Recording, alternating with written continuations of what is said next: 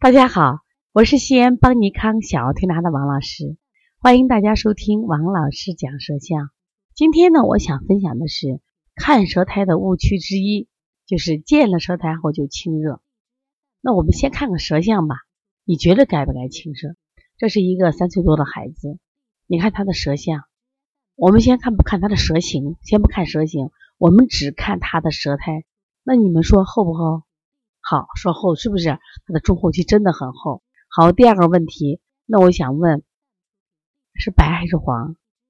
对你肯定说是白呀。那我第三个问题想问，按理说这么厚，那么为什么不化热呢？为什么舌苔不变黄呢？那我们再仔细看，他这个孩孩子舌头呢，就是有干裂吗？它至少没有干裂，所以它也不太缺水，基本的润泽度还是正常的。那对于这样的舌苔，那你觉着你要不要清热？你要不要消导？可是我们很多同行，他真的遇到这个时候，他就已经消导了。哦，挖积食了，消一下。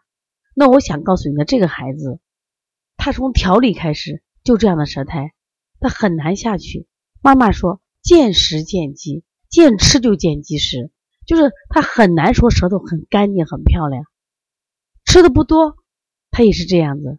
其实你仔细看他的苔，它是一种腻苔，这种腻苔是长在舌头上的，实际上是这个孩子功能低下造成的。所以说我们不能轻易去什么呀消导，我们往往消导的舌象，它一定是舌苔厚变黄或者舌苔干裂，是不是啊？那像这种情况下，我们可能采取一些比如消导或加点水滋阴的方式，我们来把这个苔化掉。那实际上也是把身体的这种垃圾清理掉，但是腻苔的真是很难消掉。为什么？逆胎实际上是湿气在里面起的作用。那我们现在的很多孩子为什么湿气重？第一个是他脾胃功能弱得很，他把食物化不掉，把水谷精微不能什么呀传达到全身，所以他积聚在他的中焦，就变成了这种。如果在肺区就变成了痰，在中焦引起的腹胀，引起的是不是腹胀，甚至胸闷？到下焦，它会引起这种大便的黏滞、大便的顽固不化，这是湿气的对人体的影响呀。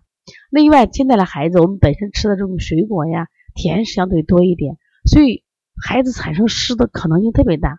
另外，我们使用空调，我们不运动，都是身体的湿气排不出来的生活方式呀。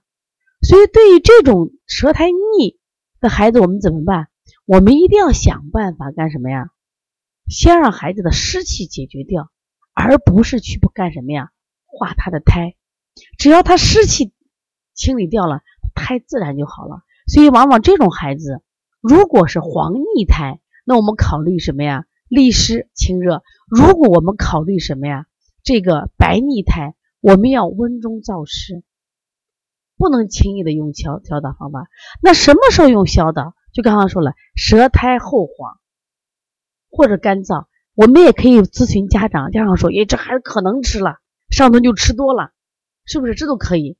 那这个孩子真的，他妈妈说我吃的不多，大家看胎还那么那么厚，特别是我们还要看他的胎中区厚，你看他后区厚不厚？他舌后区厚，他跟饮食跟积食有什么关系？是脾肾的阳虚，所以我们要用什么呀？健脾益肾的方法来做。所以以后见到这种舌苔厚，真的不要着急，先用消的。”千万不要一见舌苔后就清，你看一看它到底是白苔还是黄苔，到底是腻苔还是我们积食引起的这种厚苔、积粉苔？那积粉苔就很好消呀。为什么有的小孩的苔你一调就掉下去了，你很有成就感？为什么有的小孩苔你怎么都调不下去？你有一种失落感，因为它是湿苔、腻苔，你就不好调，明白了吗？所以，往往这种白腻苔，甚至有些孩子不仅白腻苔，舌面水滑，你就要用什么方温补的方法，不能用消导。大家听明白了吗？如果你在临床中遇到这种情况，可以和我联系，因为我天天看舌象，天天去分析它。所以说，我就发现我们很多人在处理这种事后胎的时候，往往就是有点着急，结果呢导致临床效果不好。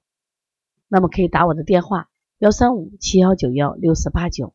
如果大家想。学习舌象的课程，或者买邦尼康舌象的书籍，还有相关的咳嗽、发烧这些书籍，那你可以加微信幺七七九幺四零三三零七，或者是幺八幺九二八幺五幺九七。